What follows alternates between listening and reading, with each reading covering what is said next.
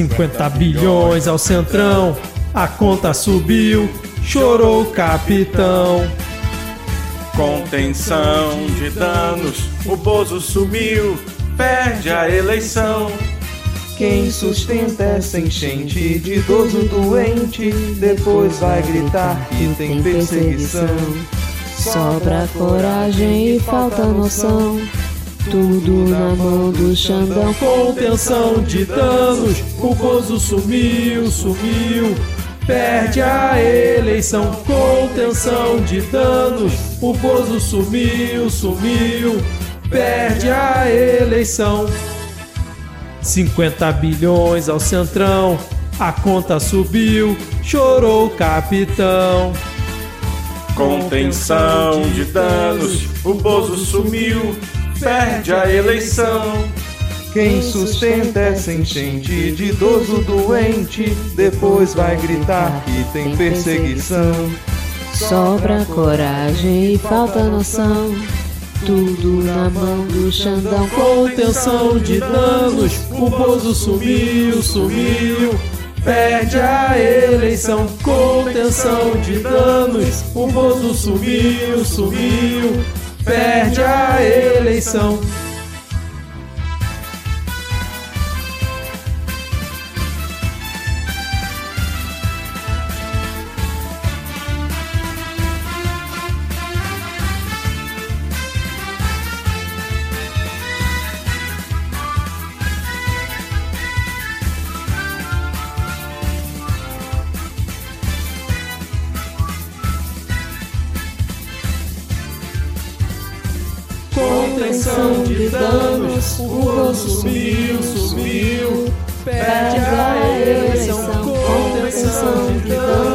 Danos. O Bozo sumiu, sumiu.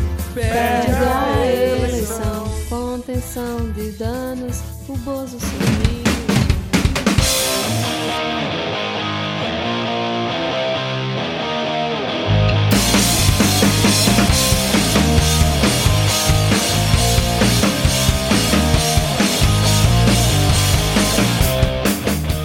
Cidadão e cidadã, tudo bem? Eu sou Vitor Souza, falando diretamente do dia 15 de novembro de 2022, o dia da proclamação da República Brasileira, esse belo país. E está começando mais um episódio do Midcast Política, no ano mais importante da nossa jovem democracia, onde vencemos o fascismo e venceremos ainda mais até a posse de Luiz Inácio Lula da Silva. Aqui nós debatemos os fatos que ocorreram na última semana e que influenciam no cenário da política nacional com muita informação informação, pistolagem e bom humor no desespero do possível, temos que pensar numa abertura nova pro ano que vem. E hoje aqui comigo temos ele, o Quintino Bocaiúva desse podcast, Diego Esquinelo. Tudo bem, Diego? Uau, eu não sei se foi um xingamento, mas de toda forma, muito obrigado. É o nome de uma belíssima rua de comércio popular aqui em Manaus. Vulgo bate palma, porque a galera fica na porta das lojas batendo palma para chamar cliente. Mas é isto. É, antes tarde do que mais tarde, estamos aqui puto com o bolsonarista atrapalhando o trânsito e incomodando criança. Que belo apelido de rua, hein? A rua bate palma. Sensacional, cara. Muito bom. E fechando o nosso trio de hoje, o trio originário aqui do Midcast, né? Ele que é o nosso Benjamin Constant aqui do Midcast, e o Rodrigo Hipólito. Tudo bem, Rodrigo? Cara, eu tô bem. tô Olha bem. só, hein? Rodrigo está Ó, bem. inédito Olha aqui. isso. É a primeira, a primeira Seu- vez nessa realidade que eu respondo desse jeito pro Vitor. Mas eu tô bem, Vitor. Também acho que a gente vai ter que mudar essa abertura próximo ano. Se possível, uma abertura que você consiga falar sem respirar. Uma frase só, assim, pá. É Pronto, já difícil, tem uma abertura, cara. Tipo, Mas essa começou. ele consegue.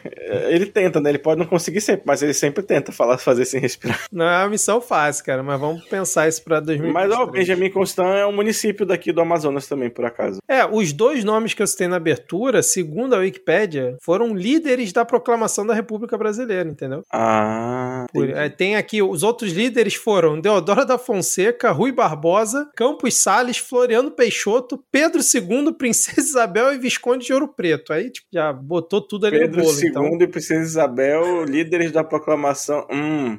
É, é o que tá aqui na Wikipedia, cara. Depois fala Participante- da Revolução Russa, né? Mas, Ah, enfim. não, desculpa. É é porque eles eram os líderes do Império do Brasil e os outros do Exército Brasileiro. Aqui tem duas colunas aqui, eu não tinha prestado atenção em cima. Uma entendeu? coisa que eu acho curiosa com a pro- pro- pro- proclamação da República, proclamação, é que a gente só usa essa palavra pra isso, né? Você já viu alguém usar proclamação pra alguma outra Ah, na- coisa, cara? Na igreja usa pra proclamar o evangelho também. Ah, é verdade, tá, é então. verdade.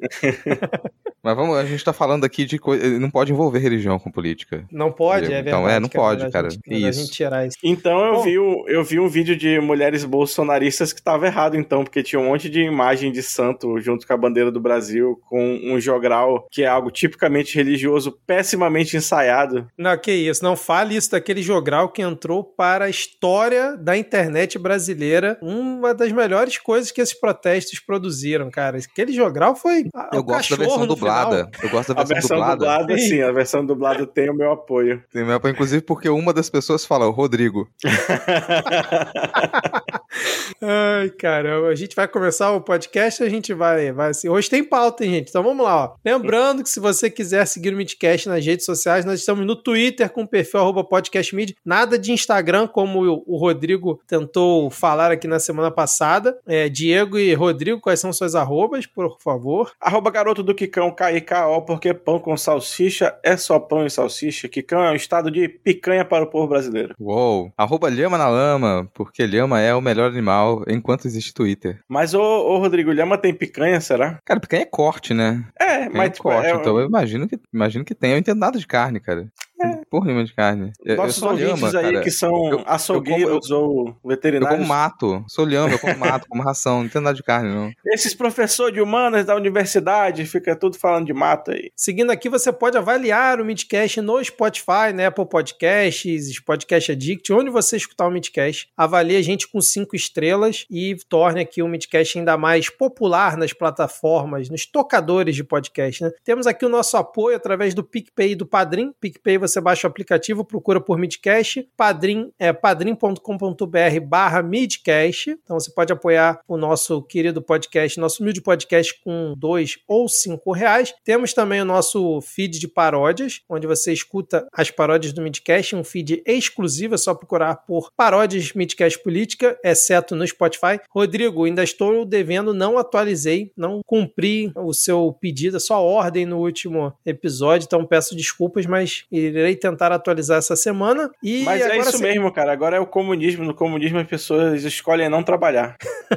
Agora, sem mais delongas, vamos iniciar o episódio com o bloco. Para, para, para, para, para. Como assim iniciar o programa? Temos a nossa campanha fantástica, maravilhosa, intensa. Nossa campanha, assim, envolvente, que é leve um midcast para a posse do Lula, entendeu? Já temos aí integrantes que moram em Brasília, mas temos integrantes que têm a sorte de não morar lá. Então nós vamos, a partir dessa semana, abrir aí o nosso Pix, né, que não foi o Bolsonaro que fez, inclusive, o Pix, para você contribuir, ajudar, levar aí, talvez, é, Thaís, eu, Rodrigo e a Lana para a posse do Lula. Ou talvez não, né? Se vocês é, ajudarem a gente, a gente conseguir pagar a passagem, a gente vai, senão a gente vai reverter aí a- a- os proventos para a obra social do, do padre Júlio Lancelotti, não é mesmo? Exatamente, como o Diego falou, Tupá, a nossa participante honorária, né, aqui do Vitalícia do Midcast, apesar de não participar da gravação, já está em Brasília. Ana Raíssa também já está em Brasília. Então nós temos os demais integrantes. Eu não, infelizmente, por questões pessoais, não poderei ir até a posse, mesmo se tivesse a verba disponível. Então temos aí Rodrigo, Diego e Thaís, além de Alana, digníssima aí do Rodrigo, que disse que se puder vai também na posse. Então a gente está fazendo esse movimento. Vai ter o Pix do Midcast, que a chave é a seguinte: podcastmid@gmail.com, repetindo,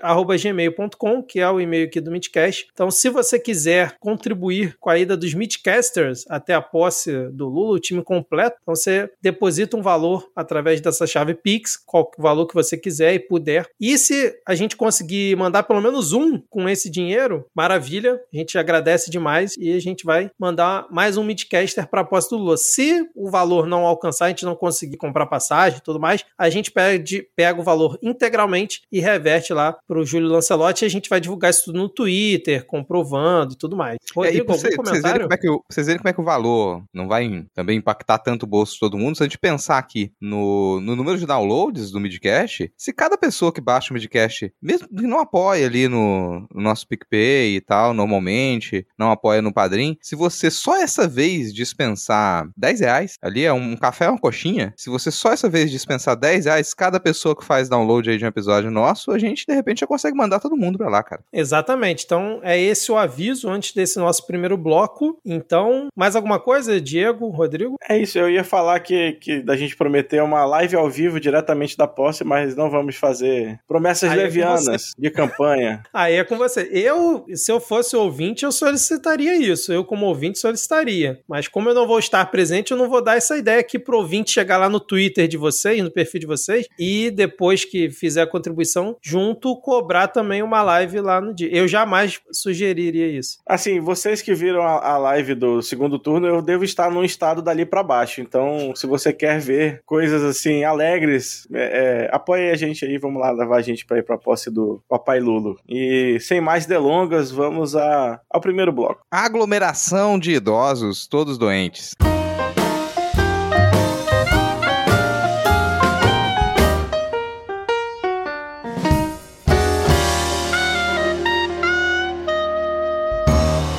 começamos esse nosso primeiro bloco. Tô de volta aqui como host, dividindo aqui meus amigos, como sempre. O pessoal gostou muito, Rodrigo, do- da sua estreia como host aí no Midcast, cara. Foi muito elogiado lá no Twitter. Pô, as Mas pessoas quero- têm gostos estranhos, mas assim, tô aqui. Ó, consegui estourar o áudio na abertura, cumpri Porra. a tradição. Cumprindo a tradição, exatamente. Vamos começar aqui com uma quase não notícia, Diego. Estamos voltando realmente aos bons e velhos tempos aqui desse podcast, né? Porque voltou a circular em Brasília aquela ideia que a gente já tinha comentado aqui de se criar o cargo de senador vitalício para ex-presidente. E aí estariam na lista de ex-presidentes Jair Bolsonaro, Michel Temer, Dilma Rousseff, Fernando Henrique Cardoso, Fernando Collor de Mello e José Sarney. Ou seja, todos menos o presidente eleito Lula. E, novamente, a ideia por trás de todo o texto bonito de proposta emenda constitucional que está sendo elaborado é dar um foro privilegiado para Jair Bolsonaro tentar escapar da prisão.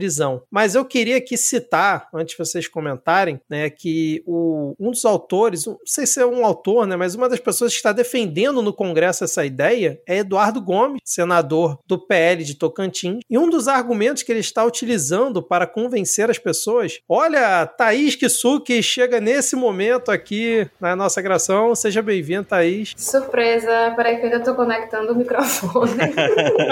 Ô, Thaís, enquanto você conecta o microfone, eu vou terminar aqui de explicar para os nossos ouvintes essa belíssima ideia que o senador Eduardo Gomes está propagando ali pelo Congresso. E aí o que, que acontece? O senador Eduardo Gomes, do PL do Tocantins, está usando como um dos argumentos para tentar passar essa PEC de criar o cargo de senador vitalício é o seguinte, ó, abre aspas. Imagina como o debate seria enriquecido se a gente tivesse o ex-presidente Sarney duas vezes por semana aqui no Senado. Fecha aspas. E agora deixo para vocês comentarem. Eu acho que duas é pouco. Eu acho que ele tinha que ir lá todo dia que tivesse sessão e tinha que discursar por pelo menos duas horas e meia. Afinal de contas, a voz da sabedoria, né, que é o Sarney, ele é uma, uma figura assim emblemática, histórica da nossa. Caralho, mano, porra.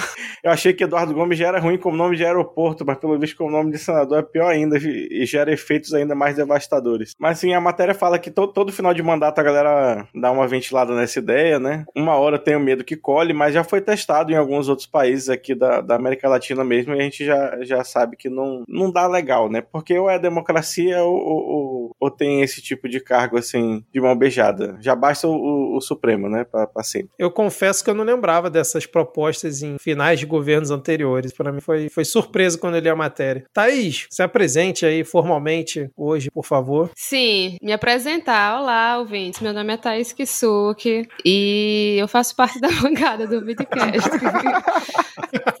Sou daqui de João Pessoa, Paraíba. e eu faço histórias em quadrinhos.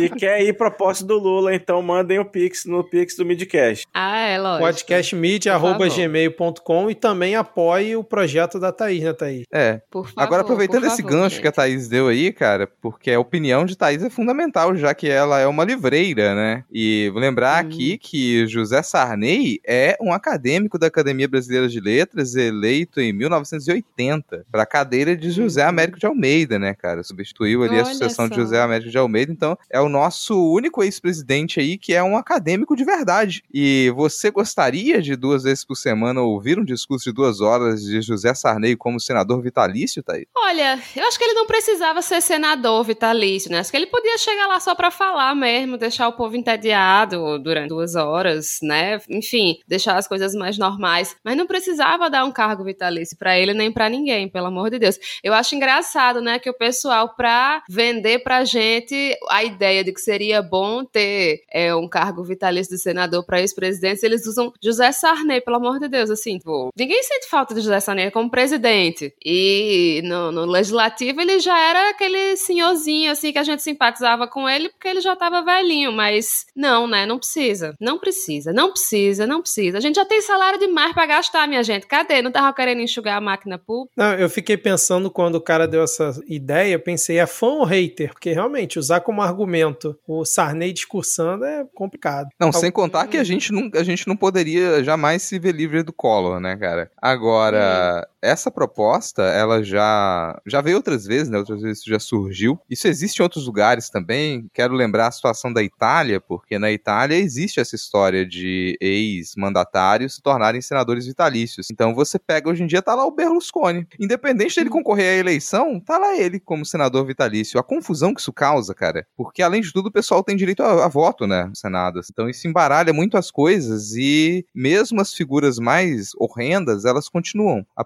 elas permanecem na política. Mas além disso, além do fato de que não vai passar também, né, não vai, é uma demonstração explícita de desespero. É desespero, cara, porque se chegaram ao ponto de reviver essa proposta de senadores vitalícios, é porque já entenderam que Jair Bolsonaro está às portas da cadeia. em janeiro ele já está correndo alto risco, porque do contrário não, ter- não- não jogariam, em- é, não atirariam em todas as direções. Estão tentando de tudo para fazer com que o cara ele não responda pelos crimes que ele cometeu. Eu tava olhando, desculpa aqui demora, mas eu tava olhando a imagem que tem na reportagem da Veja, tirando a Dilma aqui, sequência feia, né, cara? Ver o Bolsonaro, o Temer, o FHC, o Collor e o Sarney, que é realmente uma coisa bem, bem ruim. Bom, vamos seguir então, depois dessa não notícia, que provavelmente não vai acontecer, essa ideia maluca não vai passar. Vamos agora para um rolê aleatório em Nova York, né? alguns rolês aleatórios em Nova York. Por quê? Porque alguns ministros do STF, o Xandão, o Toffoli, Barroso, Gilmar Mendes e a Rosa Weber, Rosa Weber, ó, a Rosa Weber, acho que não tem mais ninguém, né? Estão em Nova York para discursar no evento daquela empresa do João Dória, a Lead. Não sei que evento é esse, mas eles estão lá discursando. Então, estão para lá e para cá, ali em Nova York, sai do hotel, entra na van, da van vai pro evento, aí volta, vai no restaurante, né? Aquela coisa padrão. E eis que em um momento desse, na saída de um dos hotéis ali em Nova York, o foragido, Alan dos Santos, ele interpelou uma pessoa aleatória que estava saindo de dentro do, de um prédio, alegando que era alguém importante ali ligado ao STF ou sei lá o que, e começou a perguntar se: Ah, você acha que o Brasil está vivendo numa ditadura? Você acha que tem liberdade de expressão no Brasil? E o, e o Alan dos Santos começa a xingar o cara, per- que o cara pergunta pra ele, né? Onde é que você tá morando? E o Alan dos Santos, é, como assim? Tal, começa a xingar naquele melhor estilo Olavo de Carvalho. Inclusive, vou botar o áudio aí pra vocês escutarem. Escuta aí, ó. O que, que você tem a dizer sobre as manifestações aqui? Eu não sei nada. Não sabe nada? O Brasil não está vivendo uma tirania. Você mora onde? A pergunta, eu sou jornalista aqui. Mas qual o problema? O senhor, o senhor, o Qual o senhor... problema de você ser jornalista? Não, eu só estou perguntando para o Eu senhor. O Brasil não está vivendo uma tirania? Você mora onde? Responde o que eu estou perguntando, rapaz. Seja homem. Você vai me bater? Não, não vou bater nada, não. Eu só, eu só tenho liberdade de perguntar o que eu quiser. Eu tenho a liberdade de Eu tenho. responder. Então pronto, então responde. Não responde, fica calado, seu covarde. Então fica calado, seu covarde. Seu merda. Seu merda. Eu tenho liberdade para dizer isso aqui. Seu merda. Não bota a mão em mim. Não bota a mão em mim. Seu covarde. Vagabundo. Vagabundo! Mas e aí, o que, que vocês acharam depois de tá, ouvir aqui essa interpelação do Alan dos Santos? Que coisa mais aleatória isso, né? Eu queria saber quem é esse cara, assim. É, ninguém porque- descobriu até agora, né? É, pra você ver o quão importante ele é. Só- Eu só queria aproveitar que a gente tá falando de Nova York pra fazer um, um pequeno paralelo. Deve estar acontecendo um negócio muito doido lá no, no governo dos Estados Unidos atualmente, né? Que eles estão, meu Deus, como a gente é, impede um golpe de Estado de Direito na América Latina? Não sei, nunca fiz isso, não tem nenhum curso, né? Mas enfim, é, não sei, cara. É uma pena que não prendam esses foragidos, né? O cara tá aí postando vídeo, é só ver onde ele tava, dá, dá, dá pra achar, dá pra achar. Pensando que o pessoal não leva muito a sério, assim, o, o Alan dos Santos, né? Tiram ele por menos e aí o sujeito continua livre. E não adianta você dar aviso. Você avisa as pessoas que essa galera, esses comunicadores de direita, eles são um problema, é eles que alastram a desinformação, mas eu acho que a gente vai ter que esperar o ano que vem as resoluções da CPMI das fake news pra ver se consegue dar andamento a essas prisões, porque mesmo o cara sendo procurado, todo mundo sabe onde ele tá, cara. Ele tá lá se filmando. Tá ali, ele tá ao, ao vivo. O criminoso tá ao vivo se transmitindo e ninguém faz por nada pra prender o cara. Eu imagino que ano que vem, com o andamento da, da, da CPMI das fake news, isso seja resolvido, né? Mas é, esse foi um dos, dos muitos vídeos que a gente teve lá em Nova York. Fico pensando também, cara, quem é que tá sustentando o Alan dos Santos? Quem é que tá Era, sustentando o- essa era o galera? velho da van, não era? Que falaram em uma é, investigação? assim, era- essa é mais uma da das e coisas que, que foi revelada em investigação, mais uma das coisas que foi É o revelada. sugar daddy dele. Que, nossa, que imagem horrível, Thaís. Caraca. É, Thaís, não foi legal essa imagem aí não, hein? Gente, mas a relação Sugar não precisa envolver contato sexual, pelo amor de Deus. É verdade. Pô, Diego, a gente já tinha É verdade. esquecido da imagem, agora você voltou com ela. aqui. Não insiste, cara. Enfim, qual o seu comentário, Thaís? imagem, a imagem do velho da van Sugar Daddy da Alan dos Santos, eu não vou lembrar mais dessa imagem, tá bom? Não imaginem o velho da van pagando um jantar pro Alan dos Santos num vestidinho rosa. Por favor, eu vos imploro. Meu Deus. Não, meu comentário foi só esse. Desculpa. Tal qual, qual- a- tal qual Alan dos Santos na porta do hotel de uma pessoa aleatória, tá aí, só veio causar o caos e a discórdia aqui. Né? É verdade, é verdade. Mas, Rodrigo, quais outras cenas tivemos durante a passagem dos ministros do STF lá em Nova York? Só um parêntese, eu achei engraçado, acho que foi na Jovem Pan. Não lembro onde é que eu vi um dos comentaristas falando: Olha, eu estou achando muito estranho. Como é que nesse momento de efervescência do país, com manifestações para que lado, temos fora do país o presidente eleito, ministros do STF, presidente do Senado e outras autoridades, justo nesse momento? Está muito estranho isso. Não, a, primeiro- a, a res- a resposta pra isso aí tem uma frase em inglês que, que, que cabe, que chama Nobody has door, que traduzindo é ninguém se importa. Mas, ó, é bom falar disso porque toda a mídia de extrema-direita, a mídia de desinformação, ela continua a trabalhar intensamente para produzir material que alimenta essa galera. Vamos lembrar que eles só consomem esse tipo de desinformação, esse tipo de conteúdo. Eles não assistem televisão normal, eles não leem jornais normais, eles não conseguem, eles, eles não, não, não escapam daquela bolha. Mas para eles não escaparem, você precisa manter esse tipo de produção de desinformação. E a Jovem Pan é uma das, da- das fontes, ela cumpre esse papel. Então, quando eles, eles dizem esse tipo de coisa, eles se comportam como se o Brasil tivesse realmente dominado por manifestações, isso já nos dá uma, o tom de como que essa galera imagina que as coisas estão acontecendo. Eles imaginam que eles estão dominando o país, eles imaginam que o país está parado para as manifestações deles, porque todos os produtores de conteúdo, todos os canais que eles seguem, afirmam isso para eles. Dizem para eles que a gente está numa, numa crise social nesse momento. Então eles acreditam e continuam engajados naquelas cinco, seis pessoas na frente do quartel. E ao ponto de eles terem a coragem de se jogarem na frente da van que carregava o STF. Você pensa, nossa, como é que essa galera tem coragem para se jogar na frente de carro? Tem coragem para se agarrar na frente de um caminhão? Por que, que eles têm coragem para fazer isso? Porque eles estão submersos nesse tipo de comportamento da Jovem Pan, nesse tipo de desinformação. Todos os lugares, tudo que eles consomem dizem para eles: o Brasil está em uma grande crise social, os protestos se alastraram, é um movimento de milhões, está tudo parado. E aí tá lá o pessoal em Nova York se jogando na frente da van do STF, fazendo um repeteco do patriota do caminhão. Agora o patriota da van. É, fora em É, outros da momentos. que van ele- VAN, né? Não é da van igual o Sugar Daddy do, do Alan dos Santos. Só pra esclarecer.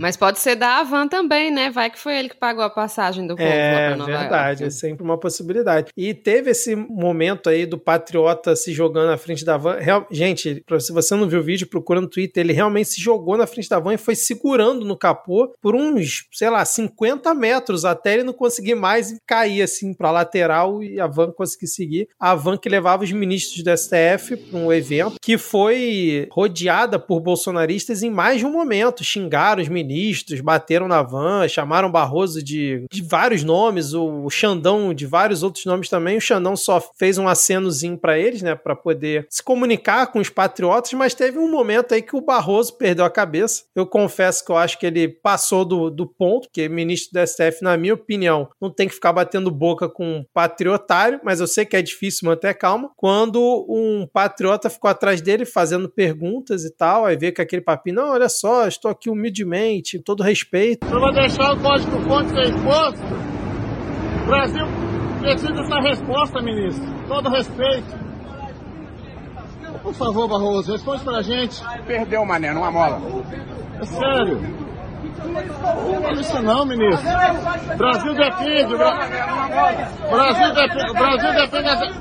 Perdeu, mané, não a mola. Como é que vocês viram essa fala? Cara, é carioca, né? Pode ser velho, pode Pensei ser. mas- exatamente mas, isso. Mas é carioca. Aliás, ele não é carioca, né? Ele é fluminense, mas foda-se. A alma tá ali, né, cara? A alma tá ali. Ele tá, tomou- teve sorte que tomou só um mané, não pegou um foda-se, um foda-se, meu irmão. Foda-se, meu parceiro.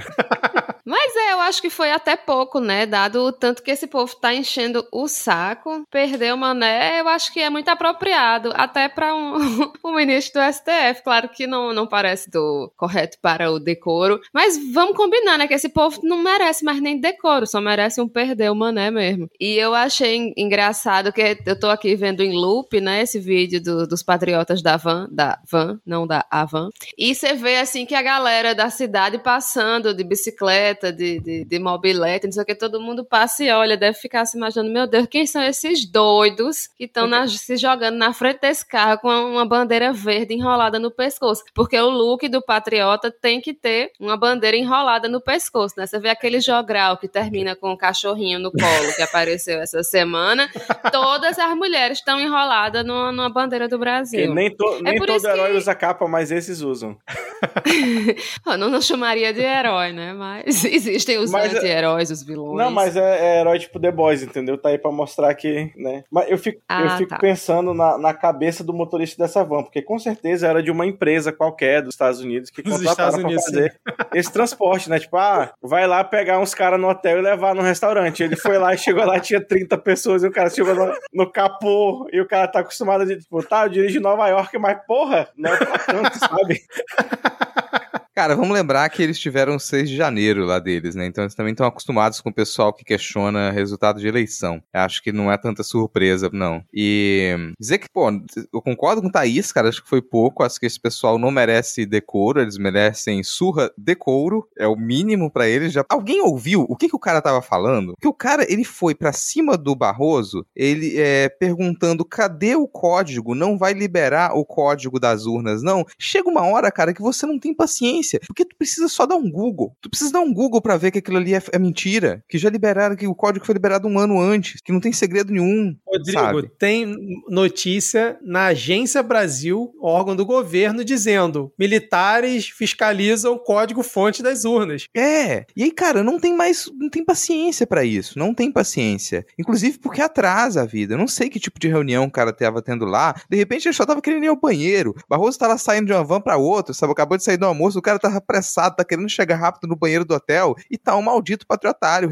enchendo o raio da paciência. Então acho que já foi, já foi. Inclusive porque esse pessoal já trata, desde o começo, trata todo mundo com uma falta de educação imensa, sabe? Ah, tá ali o cara parecendo educado, mas enchendo o saco com uma mentira. Enchendo o saco com uma mentira. Enquanto isso, na frente do quartel, tá o pessoal lá com cartaz pedindo pra enforcar os ministros do STF. E estão querendo lidar com educação? Vai se fuder, cara. Então acho que foi pouco. Acho que ele foi até educado, porque ele não xingou ninguém. Não xingou ninguém, cara. Xingou. Só falou a verdade. Per... Pô, perdeu, na mola, cara. O que você tá fazendo aqui? Inclusive, ele é, não é o lugar pra se fazer isso. Não é a função do Barroso fazer isso ali. Não tem, não tem relação nenhuma. É, e espero que tenha mais. Honestamente, eu espero que tenha mais. Eu espero que esse seja o tipo de resposta daqui pra frente, pra galera. Aqui na no sábado, sábado passou agora, tava na feira pegando as minhas, minhas frutas e legumes e ouvindo uma rodinha de, de uma aglomeração de idosos todos doentes às minhas costas. O pessoal falando, cara, vai pra Brasília? Eles falam, vou. Vai todo mundo pra Brasília? Vamos. Vamos pra Brasília. Vou lá balançar minha bandeira nacional. Porque, ah, porque, pô, já tá confirmado que houve fraude mesmo. Já tá provado que houve fraude. E era uma repetição disso. Já tá provado, porque já tá provado que as urnas não tinham votos pro Bolsonaro. Já tá provado que as urnas só tinham votos pro Lula. Já provou a fraude. A gente tem que ir lá impedir esse absurdo. Como é que você trata com educação? Como é que você. Não é uma questão mais para discutir. A gente tem que parar de discutir com essa galera, parar de argumentar,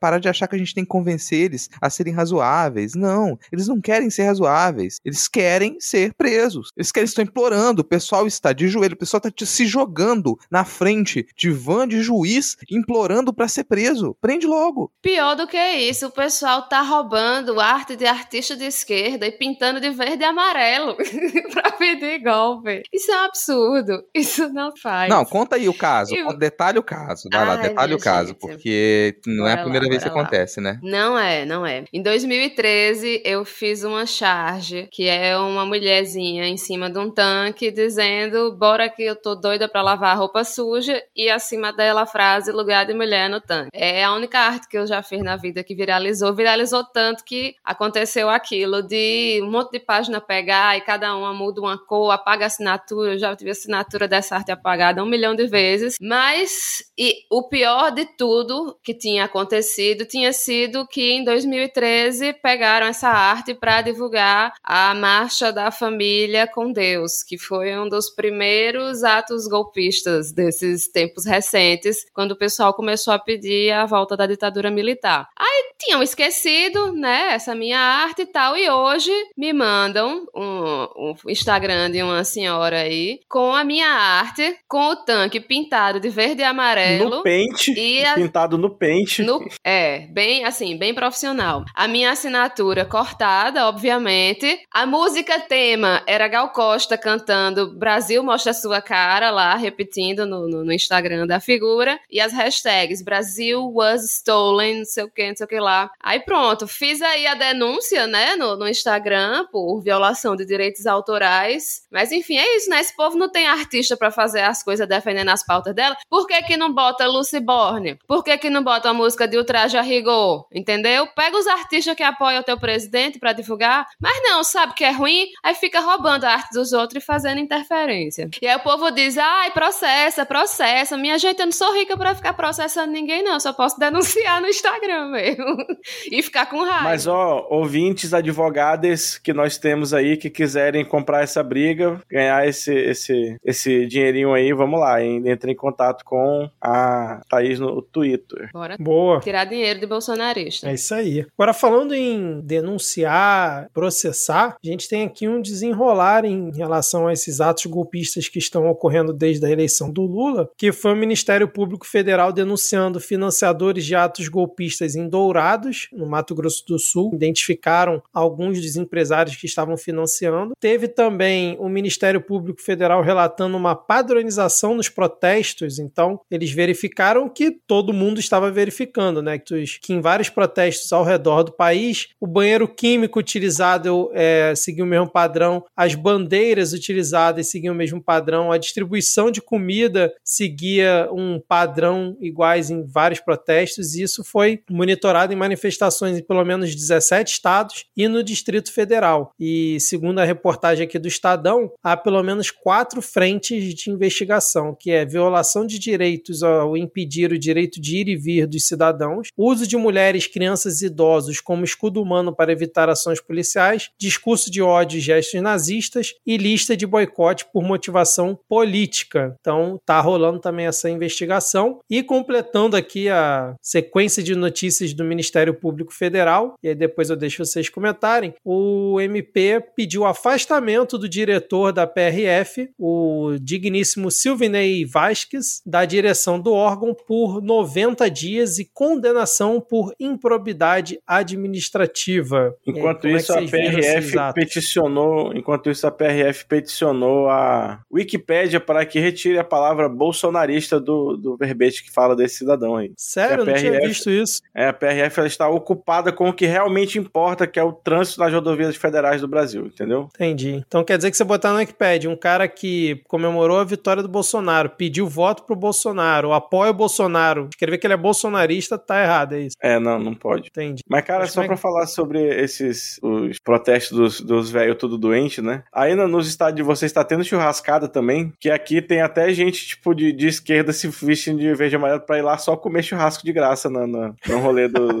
dos velhos tudo doente. Comer, beber, tá realmente, já vi vários vídeos É, assim. Aqui no Rio, eu confesso que eu não tô acompanhando muito como é que tá lá no centro a estrutura. Mas eu tava vendo hoje em Brasília, em frente lá ao QG do Exército, que devia ter, assim, alguns, mil- alguns milhares de pessoas, não, não sei precisar quanto, mas os organizadores estavam falando em 3 milhões de pessoas, né? Porra. Você olhava assim, devia ter, sei lá, uns 20 mil, devia ter fácil ali uns 20 mil. Mas, cara, a estrutura que eles montaram parecia show. Cara, é tenda, é food truck, e você vê, assim, várias espalhadas, um paredão só com tenda tudo padronizada pra receber a galera. Então, assim, parecia festival, sei lá, micareta, alguma coisa assim. Mas aqui em Manaus tem uma vantagem do, desse protesto desse, que ele é, tá na frente do Comando Militar da Amazônia, que fica na, na, na Ponta Negra, que é um bairro rico daqui, assim, né? Que é bem afastado. Então eles poderiam estar pior, poderiam ter parado a cidade de uma maneira que importa, mas não, eles só estão enchendo o saco de quem é rico também, que mora pra lá. E de quem, infelizmente, tem que trabalhar pra lá também, né? Mas de- dos males o menor. Mas tá afetando, assim, tá um- um- uma questão sanitária horrível, né?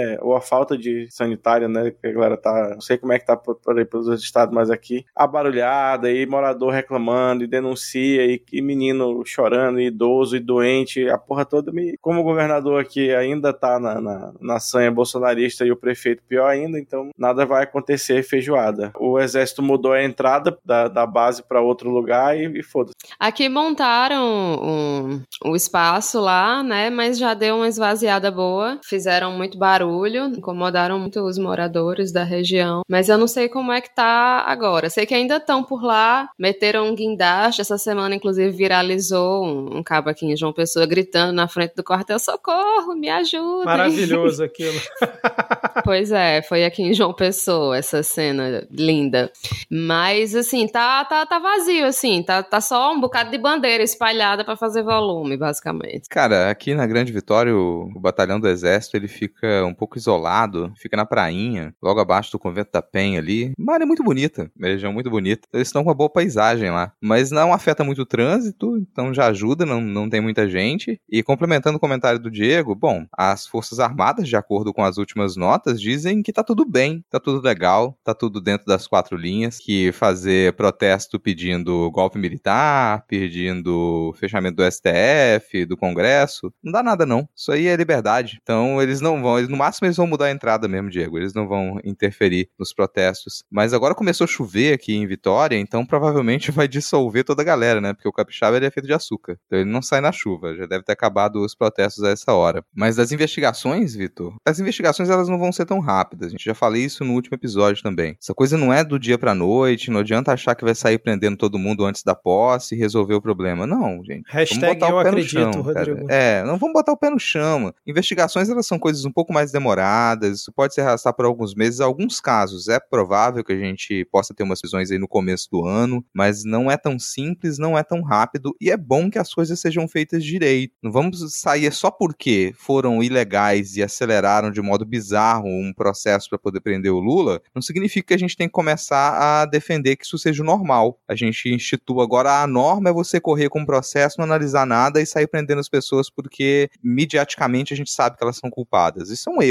Então a gente não pode sair defendendo o erro também. Não, que se vão fazer as investigações, a gente sabe que isso é demorado e a expectativa, eu tô sendo positivo, eu acredito que, que no ano que vem a gente vai ter a, a punição de algumas das pessoas envolvidas, inclusive de empresariado. Talvez não os principais nomes que a gente gostaria, não tô imaginando que, nossa, vai dar em janeiro e vão prender o velho da van. Não, mas alguns nomes de empresários ligados a isso, que não tenham tanto as costas tão quentes assim, eles vão ser jogados como boi de piranha, vão, vão ser presos sim. Tem outros problemas que eles podem levar, a, que eles são maiores para uma figura como o velho da van, por exemplo, porque ele vem apoiando processos golpistas desde antes da eleição de 2018. Então o buraco dele é muito mais profundo do que isso. Mas ah, eu, eu concordo com o que já está nesses textos de, de alguns procuradores e procuradoras, que é classificar isso como formação de quadrilha. Acho que a coisa vai muito mais para frente quando você entende isso como uma quadrilha. Porque se tem esse nível de organização, se tem esse nível de padronização, se você tem uma centralização para distribuição de recursos com objetivos explícitos de promover uma tentativa de golpe, a gente tem uma formação de quadrilha. Eu ainda acredito que vai dar tempo. Acho que vai ser depois da Copa, quando tiver todo mundo meio distraído, ou depois da eliminação do Brasil, que vier primeiro, né? Se o Brasil não for até a final, acho que vai dar tempo e seguindo todo o processo legal, Rodrigo. Porque é quase prisão em flagrante dessa galera que tá rolando agora. Então, eu continuo aqui na minha crença que vai rolar até o final do ano, ainda vai cair alguma. Ainda vão cair. Aí na virada do cabeças. ano, o Bolsonaro assina um indulto de 5 mil pessoas, tá? Não, mas vai cair algumas cabeças sem importância. Vai ser um velho da van, o cara da PRF, não. Vai, vai cair um- alguns aí pra dar o exemplo. Acho que vai rolar sim. Porque, enfim. Mas o, o diretor aqui da PRF é um absurdo. O cara ainda tá no comando da instituição, né? Vamos ver se pelo menos agora, com esse pedido do Ministério Público Federal, se alguma coisa é feita, pelo menos pro afastamento dele ali por 90 dias, o que daria tranquilamente pra quando o Lula assumir, chutar ele de vez do cargo e aí sim a justiça tomar as ações devidas contra ele. né? Mais algum comentário sobre esses tópicos aqui?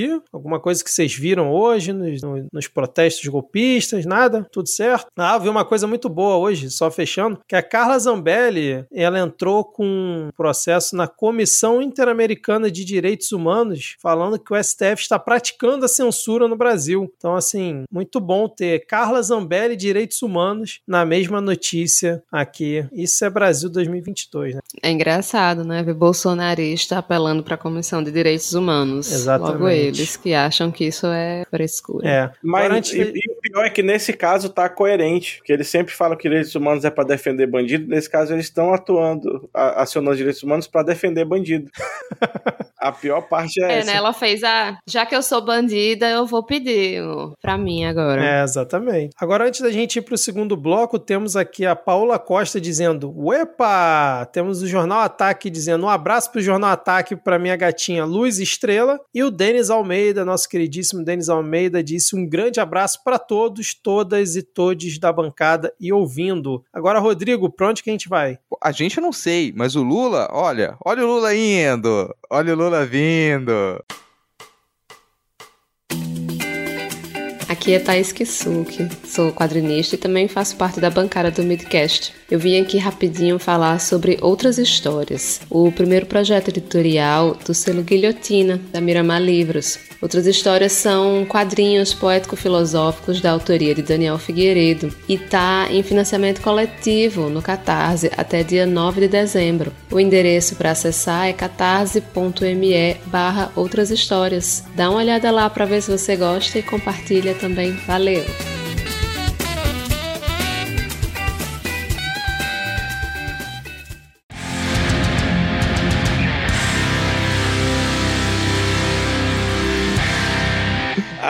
Começar. saudade de piada velha, Deus.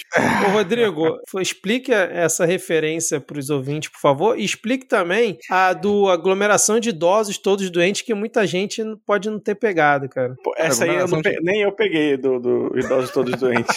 Pô, vocês não escutam Medo e Delírio em Brasília, cara. A aglomeração de idosos todos doentes é uma vírgula do Medo e Delírio em Brasília. E eu nem me lembro Quando- a origem da vírgula. Não, é o Mandetta, logo no início da, da pandemia, quando ele cita a Prevent Senior. Por que, que a Prevent Senior tinha muitos casos e tal? Aí tem um momento que, dentro de um contexto, ele fala aglomeração de idosos todos doentes. Esquece o, con- o contexto disso agora, disso agora, é a vírgula do Medo e Delírio em Brasília. Esse é o contexto.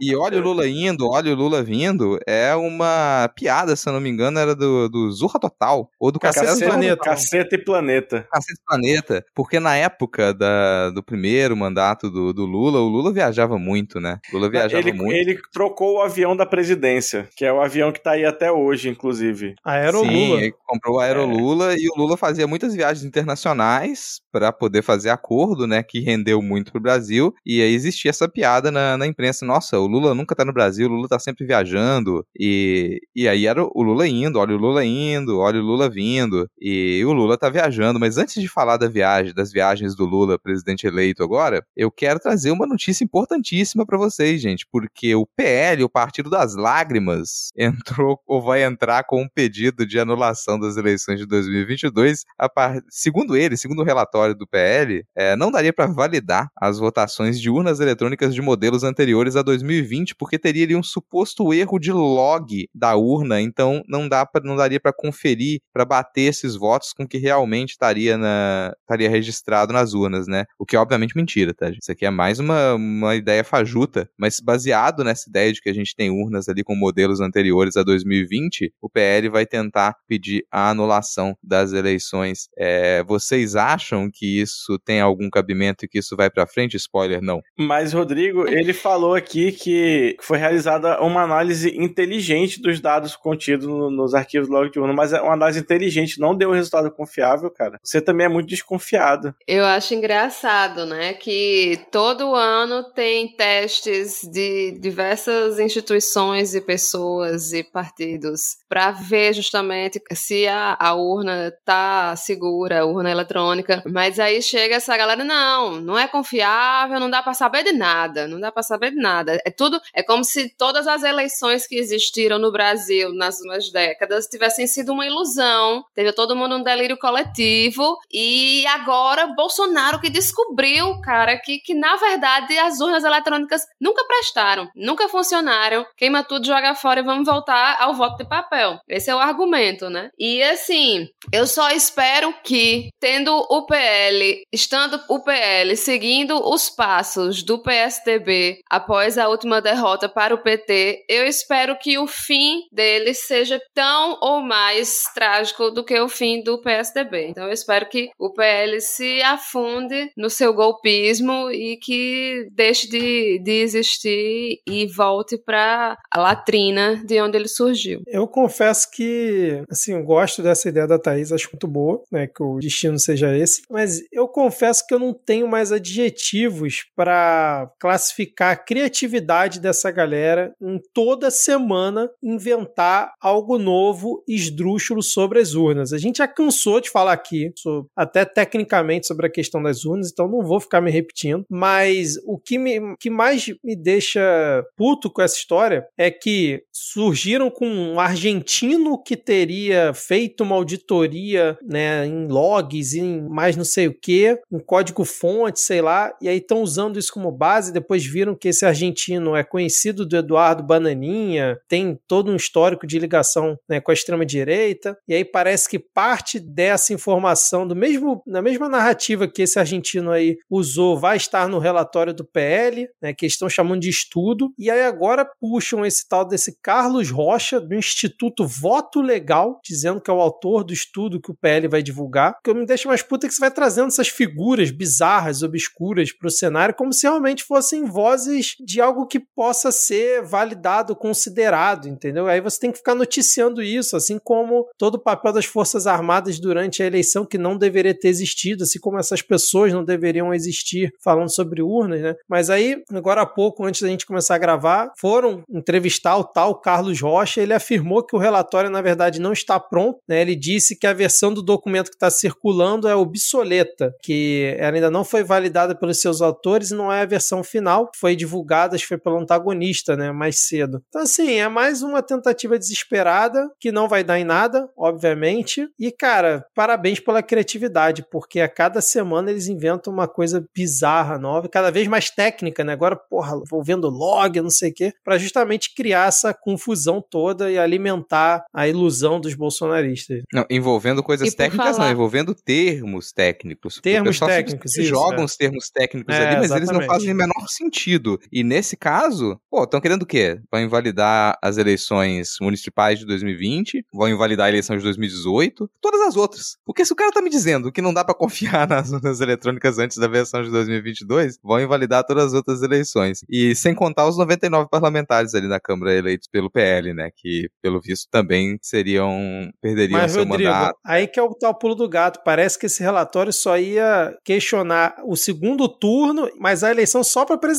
O resto todo tá de boa, não foi impactado. não. Claro, claro. E, E, assim, e basicamente no Poxa, Nordeste. Logo agora que eu ia dizer pro Bolsonaro devolver os 28 anos de salário que ele recebeu como deputado, sendo eleito pela urna eletrônica, porque as eleições foram todas inválidas. Você me vem com uma Hum, dessa, acabando com meus sonhos. Mas volto aqui a, antes de passar pra Thaís, o comentário que eu tinha feito antes de que tudo isso é pra continuar a insuflar essas ações golpistas. Isso é pra alimentar os cavaleiros do aguardem. É pra dar material pra eles terem com que trabalhar, porque no resto da mídia não vai sair, não tem nada pra acontecer. Então você forja essas notícias, você continua a colocar tijolinhos na realidade alternativa que eles construíram, porque a cada dia ela ameaça ruir mais rápido. Então, se não tem um antagonista para poder criar uma reportagem ali e dizer que tem esse relatório, que talvez o PL nem divulgue oficialmente, talvez não, talvez nem divulgue, porque a boa parte lá do que imaginava, a gente vai falar daqui a pouco, seriam parlamentares e partidos que iam estar em completa oposição ao governo Lula, já começam a se aproximar, já começam a dizer que vão apoiar, que não vão fazer oficialmente parte da base, mas vão liberar os seus deputados e deputadas na- nas votações e tudo mais, né? Então eu concordo com o Thaís, o PL pode aí começar a minguar. Acredito que pro próximo ano já vai ter desfiliação, já vai ter gente saindo do PL indo para outros partidos, algumas coisas do tipo assim vai acontecer. Ele não vai continuar desse tamanho, porque a gente já percebeu, assim como foi com o PSL, que muita gente que foi eleita com o PL não tem ligação, não, é um partido de aluguel ali, não tem ligação ideológica nenhuma ali dentro, não tem nada que amarre essas pessoas. Então, na primeira oportunidade para poder ter algum futuro político, as pessoas que se elegeram com o PL vão sair. Não, e por falar em desespero, né? Essa matéria sobre o PL saiu justamente do veículo de mídia que tá mais desesperado desde que Lula foi eleito, né? Porque você vê aí, todo dia eles trazem uma coisa, tão doidos para voltar aos tempos da, da Lava Jato, né? Onde eles que, que pautavam escândalos do PT, não sei o quê. Infelizmente,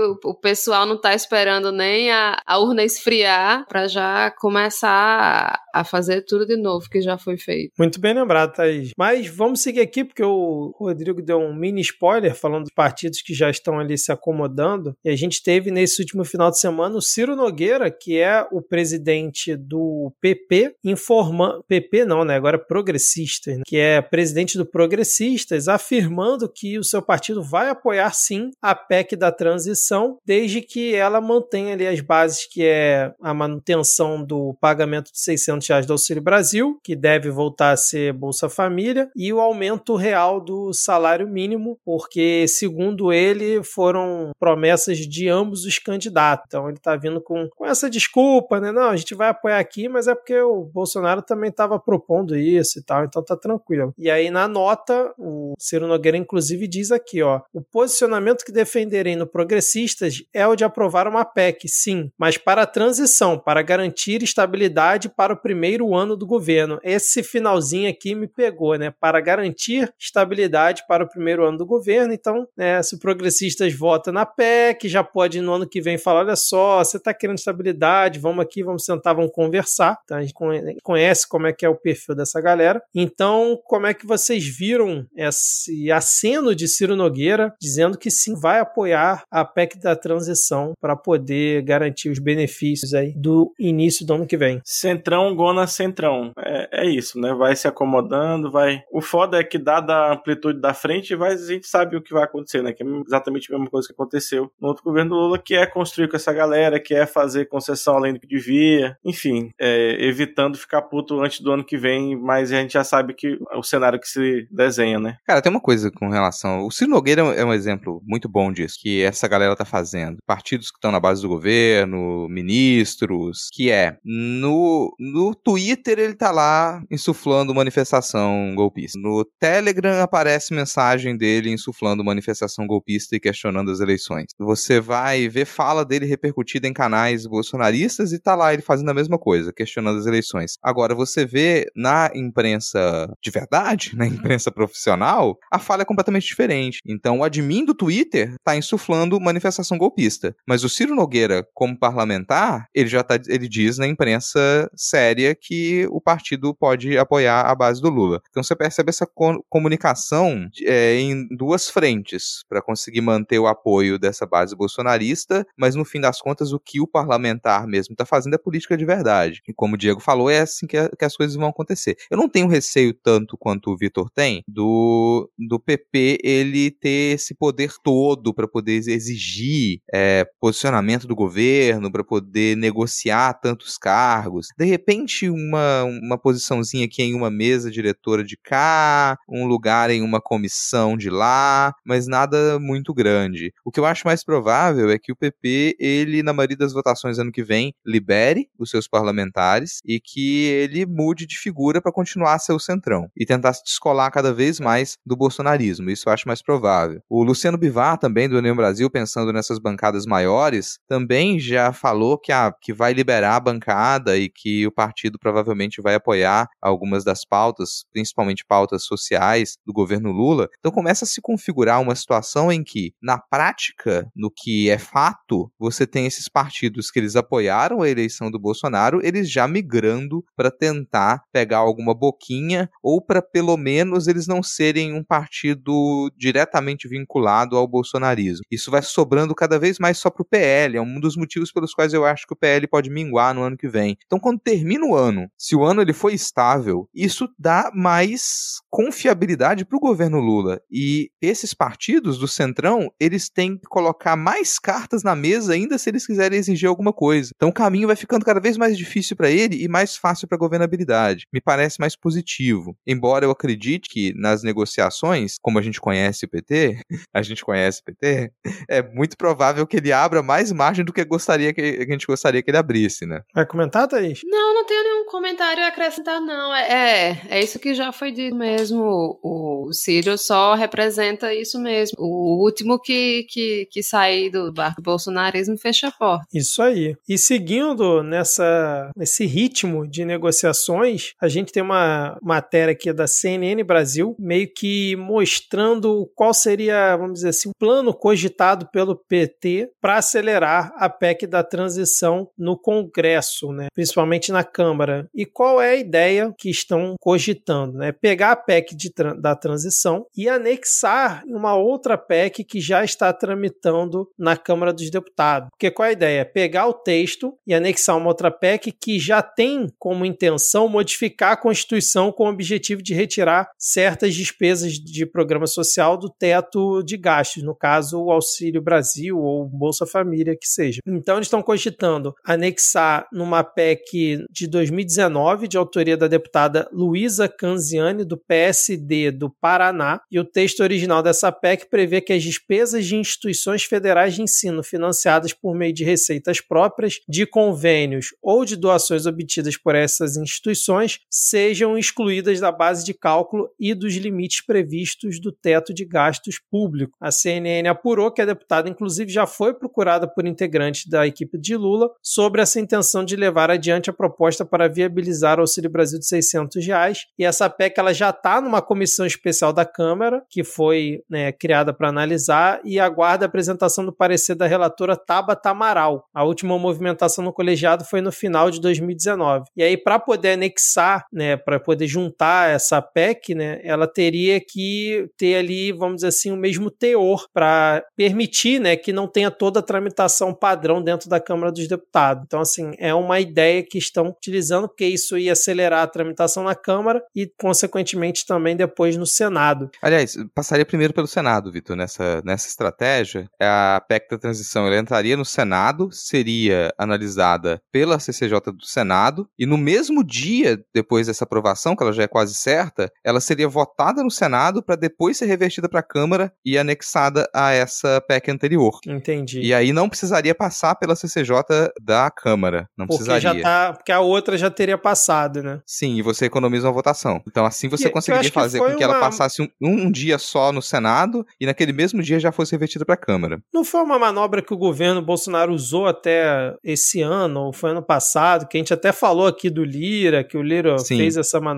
Eu não lembro qual foi a PEC, se foi a dos precatórios, acho que foi a dos precatórios não, né? Foi alguma outra. Sei nem se chegou a ser PEC ou se foi só alguma lei, enfim. Mas eles já usaram essa manobra recentemente. Mas vocês, como é que vocês viram essa ação que no último episódio a gente comentou, né, sobre as possíveis ações que o, o governo do PT, né, o futuro governo do PT podia utilizar na PEC da transição, e essa a gente nem imaginou, né? Cara, assim, eu já imaginava que teria algum tipo de estratégia para poder acelerar. Mas uma coisa que essa estratégia ela revela é que certas negociações elas já estão aceleradas. Porque se você me propõe que isso vá direto para o Senado, tem uma confiança de que isso vai ser aprovado muito rapidamente no Senado. E a confiança é de que isso passe em um único dia. Em um único dia você poder analisar isso na Comissão de Constituição e Justiça do Senado, ser votado e ser revertido para a Câmara. Ao mesmo tempo diz que a situação da Câmara ainda não tá lá essas coisas, porque você não pode confiar tanto, você vai ter que fazer outra manobra lá dentro. Então é, é uma, é uma mensagem que é passada pra gente, ó, no Senado a coisa tá mais tranquila do que na Câmara. E tem algumas texto não tá finalizado. Isso pode ser um problema, talvez, mas a, a equipe de transição não liberou o texto ainda, disse que tá em debate, mas a minuta desse texto que foi liberada pelo, já foi divulgada pelo Geraldo Alckmin, ela aponta para uma necessidade de liberar 175 bilhões, fazendo essa conta aí pro auxílio, pro bol- novo Bolsa Família, né? Mais os 150 reais aí para cada criança de família em situação precária. Isso teria 175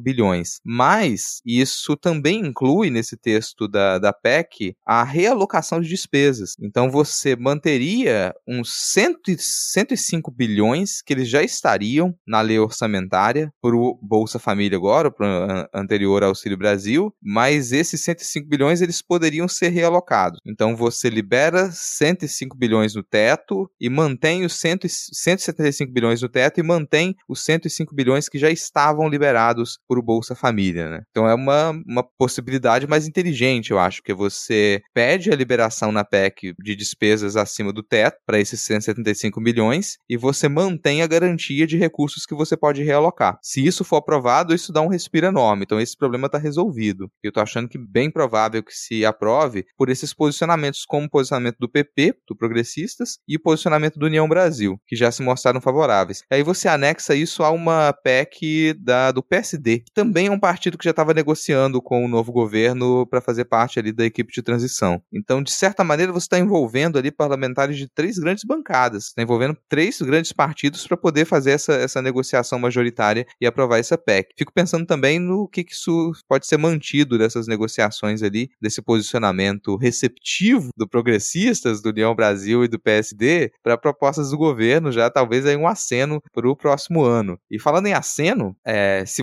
vocês ficaram felizes com a ideia de que a gente consiga aprovar a PEC da transição agora, e que ainda assim a gente. Rodrigo, Diga. Foi resgatar aqui a manobra que o Lira estava na época cogitando, eu não consegui achar se ele realmente efetivou. Foi juntar a PEC dos auxílios do governo Bolsonaro, que dava auxílio gás, auxílio caminhoneiro, né, ampliava para 600 reais, junto com a PEC dos combustíveis. E aí ele ia anexar a PEC dos auxílios na PEC dos combustíveis. Mas eu não sei aqui se no final acabou sendo essa estratégia, acho que foi sim. É, não, mas se não foi, gente, a gente aceita o erro e convive com ele. Porque é, no- nesse momento não tem jornalista aqui na bancada. Mas falando em, né, em acenos, em acordos, se vocês ficaram felizes com essa ideia de o governo, novo governo conseguir fazer uma articulação com grandes partidos, agora eu trago uma notícia para vocês comentarem já num, no modo tristeza, porque já se configura uma aproximação entre o Lula e o Arthur Lira, que outros partidos têm percebido de modo muito negativo, principalmente o MDB, que está na base do governo nesse momento, né? Porque uma aproximação do Lula com o Lira poderia significar um apoio de parte do PT à reeleição do Lira. E esses partidos progressistas, União Brasil, o MDB, tinham ali a previsão de apresentarem candidaturas próprias para a presidência da Câmara, da Câmara já em fevereiro de 2023. Vamos lembrar que a gente teve pelo menos 20 parlamentares do PT que votaram para a eleição do Lira como presidente da Câmara no lugar do Baleia Rossi, né? Era Baleia Rossi e Lira, não sei se vocês vão lembrar dessa disputa. E aí muita gente falou, opa, é a mesma coisa, os dois dois são iguais. E aí na negociação muita gente votou pro Arthur Lira com umas certas promessas que o Arthur Lira não cumpriu no fim das contas, né? E a gente percebeu que o, o trabalho do Arthur Lira ele foi nefasto na Câmara dos Deputados e depois muita gente falou, opa, talvez o Baleia Rossi não fosse tão negativo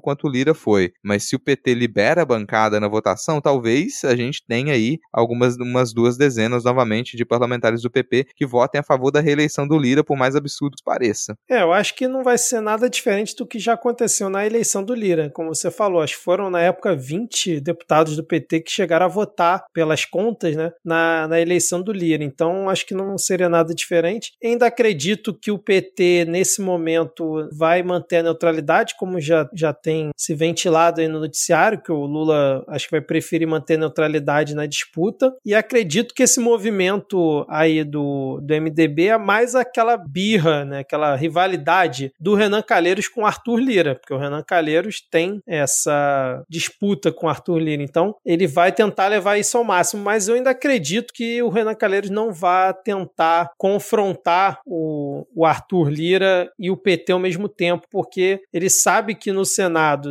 por exemplo, se o MDB tentar uma candidatura, pode abrir margem para um candidato do PL, algum desses bolsonaristas, acabar sendo eleito e atrapalhar a reeleição do Pacheco. Então, acredito que ele não vai tentar esse movimento e a mesma coisa vai se, se materializar na Câmara dos Deputados. Mas é isso, a gente está aqui 15 de novembro, né? A eleição na Câmara é início de fevereiro, né? Então tem muita coisa para acontecer. Dificilmente eu acredito que o Lira não se reelege. Resta saber qual vai ser a segunda candidatura aí para disputar com ele, porque eu lembro que em 2020, final de 2020, foi quando é, o Lira já começou as movimentações. Nessa época do ano ele já estava percorrendo várias cidades, vários estados para já começar a conversar com em busca de apoio. O Baleia Rossi que foi um pouco demorou um pouco mais porque ainda estava com aquela coisa do Rodrigo Maia, se o Rodrigo Maia ia ser candidato de novo ou não, então ficou aquela confusão, mas o Lira já estava em campanha. E eu não vejo nenhuma movimentação que esteja ocorrendo de um outro grande partido, de um outro grande bloco em, torno de um nome. Então assim, eu tô achando que o Lira vai se reeleger com uma certa tranquilidade, agora resta saber se a outra candidatura, vamos dizer assim, forte que tiver na, na Câmara, se vai criar ali um racha dentro da base do PT ou não, né? Se vai ser aquele pragmatismo que a gente espera. É, com a articulação do, do orçamento secreto, né, da RP9, é, é, o Lira está muito forte. Mas eu queria lembrar também ao Lula que né, nesse tipo de negociação você pode mentir, tudo bem? Então você pode dizer agora, entender enquanto aprova a PEC que vai apoiar e daqui a pouco mudar de ideia, tá tudo bem, viu, querido? Só um, um recado, fica um beijo no seu coração. Mas é, infelizmente eu acho que o Lira leva mesmo porque ele tá muito bem articulado. O, assim, aqui nível a gente chega, né, na, na real política. Chega, é, é, importante, por mais que ele, digamos, é, é, um risco muito grande, porque aí você não vai conseguir derrubar teto, não vai conseguir, entendeu? Sem essa articulação junto à presidência da casa e, e a maioria, né, que é, que é o centrão. Você não vai conseguir fazer boa parte do que seria necessário para desengessar o governo para poder fazer alguma coisa. Né? Então é um risco que tem que ser muito bem calculado. Eu sempre digo que o PT faz concessões demais para essa galera, às vezes mais do que seria necessário, mas nesse caso é, o risco eu, eu vejo muito grande, né, de você não conseguir derrubar teto, de você não conseguir mexer na, na, no próprio orçamento secreto, que ainda é uma bomba que o PT vai ter que descobrir como desarmar ali dentro, né, para poder negociar ou, de outras maneiras, porque o, essa, essa parte de autogestão aí, né, que estavam chamando até de presidente, é, de parlamentarismo branco em alguma época, vai ser bem complicado. Então tem que tem que ter um cuidado nessas negociações que normalmente o PT não costuma ser muito bom em ter. E isso me preocupa, né, um, um pouco, né, nessa questão. Talvez para isso a, a, frente ampla ajude a, a, essa negociação de alguma forma, não sei, tem que ver como é que vai ficar o cenário depois da posse da, da nova legislatura. Né? Eu acho que nessa coisa de presidência da Câmara, o PT não, não tem tido muita sorte, né? Não só porque ninguém da esquerda tem, vem tendo qualquer chance de, de, de ser eleito para a presidência de Câmara ou de Senado, mas porque as figuras que vêm sendo eleitas, né, no, no, no caso do, do Eduardo Cunha, no caso do Lira, principalmente esses dois, né, que são figuras assim mafiosas e que realmente não dá para você confiar de nenhuma forma, mesmo que seja tudo feito certinho, que negocie, amiguinho, apertou as mãos, mas primeiro momento, primeiro segundo que der as costas, vai vir um com um punhalzinho e tum nas costas do, do PT. Então, eu, eu, na verdade, na verdade, eu acho que não tem nenhuma saída satisfatória para o Partido dos Trabalhadores nessa questão da presidência da Câmara, principalmente. Eu acho, assim, que, como foi dito, as chances de, de Lira ganhar são muito grandes e, assim, eu não acho que, que por mais que Renan esteja com, com birra por causa das disputas locais, eu não acho que isso vai fazer o Centrão, o, o todo mundo que está com o PT nesse momento é, sair de perto. Vai ter, claro, a, a militância esperançosa achando ruim, né, querendo que o PT apoie alguém de esquerda, mas eu acho que as cartas meio que já estão dadas, não tem muito o que se fazer, né? A questão é, eu acho sim que o mais provável seja que, que, que se libere a, a bancada para evitar maiores desgastes. Né, e essas coisas, rapidinho, essas coisas de, de o PT negociando no, no Congresso me dá muito trauma, porque eu só lembro que em alguma capacidade no frigir dos ovos a Dilma sofreu impeachment por causa de quatro deputados do PT, sabe?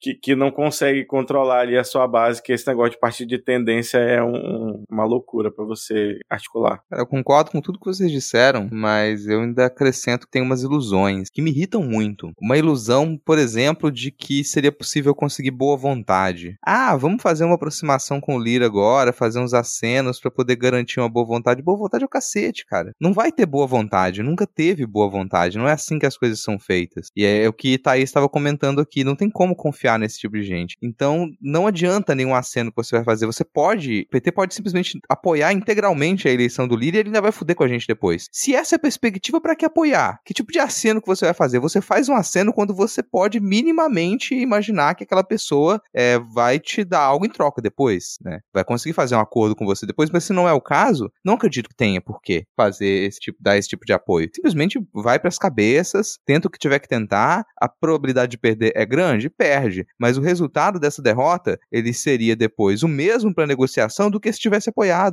Então, pelo menos tenha postura, sabe? Pelo menos dificulte a vida do adversário. Para que trabalhar em prol do adversário, cara? Isso aí me, me irrita bastante, assim. E vai estar tá, a imprensa vai estar tá toda contra, uma boa parte da câmara vai estar tá toda contra, então vai para as cabeças e enfrenta. Mas já mudando o tópico aqui, não sei se o Vitor vai querer comentar alguma coisa, mas falando em, em transição e quem tá nas cabeças, o camarada Geraldo, ele divulgou recentemente novos nomes aí da equipe de transição, agora mais específico para algumas áreas, né, área de cultura, área de infância, organização de cidades, né, planejamento urbano, educação, isso, esporte. Foram liberados alguns nomes. Tem nomes que vocês gostariam de chamar atenção, que vocês gostariam de destacar? Eu gostaria de destacar os nomes ligados ao esporte. Eu não sei se o Lula vai recriar o Ministério dos Esportes, né? Mas não sei se vai botar algum político, algum ex-esportista, enfim. Mas tiveram alguns nomes interessantes, né? Que foram Ana Moser, né? Isabel Salgado, né? Também jogadora de vôlei. O Raí também está nessa, nessa lista. E tem a, não só a presidente do Comitê Paralímpico, né? E bicampeão paralímpico Misael, a presidente não, o presidente não, Misael Conrado, como a Verônica Hipólito, que é atleta paralímpica nos Jogos Paralímpicos é, do Rio de Janeiro. Sim, importante ter essa, essa diversidade dentro desse núcleo é, do esporte. Achei bem interessante. Tem também o Edinho Silva, prefeito de Araraquara. Então, esse um que, que me chamou a atenção a ver o que vai ser, vai ser decidido, né? Se vai voltar a ter ministério ou não. Os demais, eu confesso que eu não, não vi muita, muita novidade. Muitos nomes eu confesso que eu não conheço, mas, por exemplo, a gente teve ali a Lucélia Santos na cultura, Margarete Menezes, que eram nomes que já tinham sido é, ventilados. Teve também o Boulos, né, na parte ali do núcleo sob cidade, que também já tinha sido dito, João Campos, né, prefeito de Recife, o Márcio França. Então, assim, são nomes que já estavam confirmados. Eu vi muita gente criticando os nomes ligados à educação, mas eu confesso que eu não tenho conhecimento, não sei se vocês têm, então não sei opinar muito sobre isso. Ah, rapidinho, outro nome, a Neca, a Neca Setúbal tá também na, na equipe transição, né? Que a gente ficou chateada com esse nome aí. O que, que é essa? Quem é essa mulher? Não sei. Rola um ah, resumo de dois minutos. A Neca Setúbal é do, do Itaú, né? Uma das herdeiras ali do, do Itaú. Ah, tá. Então, Só que aqui ela assim... tá como presidente do Conselho Consultivo da Fundação Tide Setúbal. Então, é, na, nessa, nesse nome da educação, assim, a gente sentiu muita falta de alguém mais ligado à a, a, a, parte dos trabalhadores da educação, assim, né? Só tem aqui presidente da CNTE, que confe- uma confederação pelega ao extremo, mas é, tem umas outras, é, outras pessoas que constroem a pauta da educação a nível nacional que podiam ter sido incluídas, e na pauta da, da juventude também eu senti. Era, foi basicamente assim a, a, juventude do PT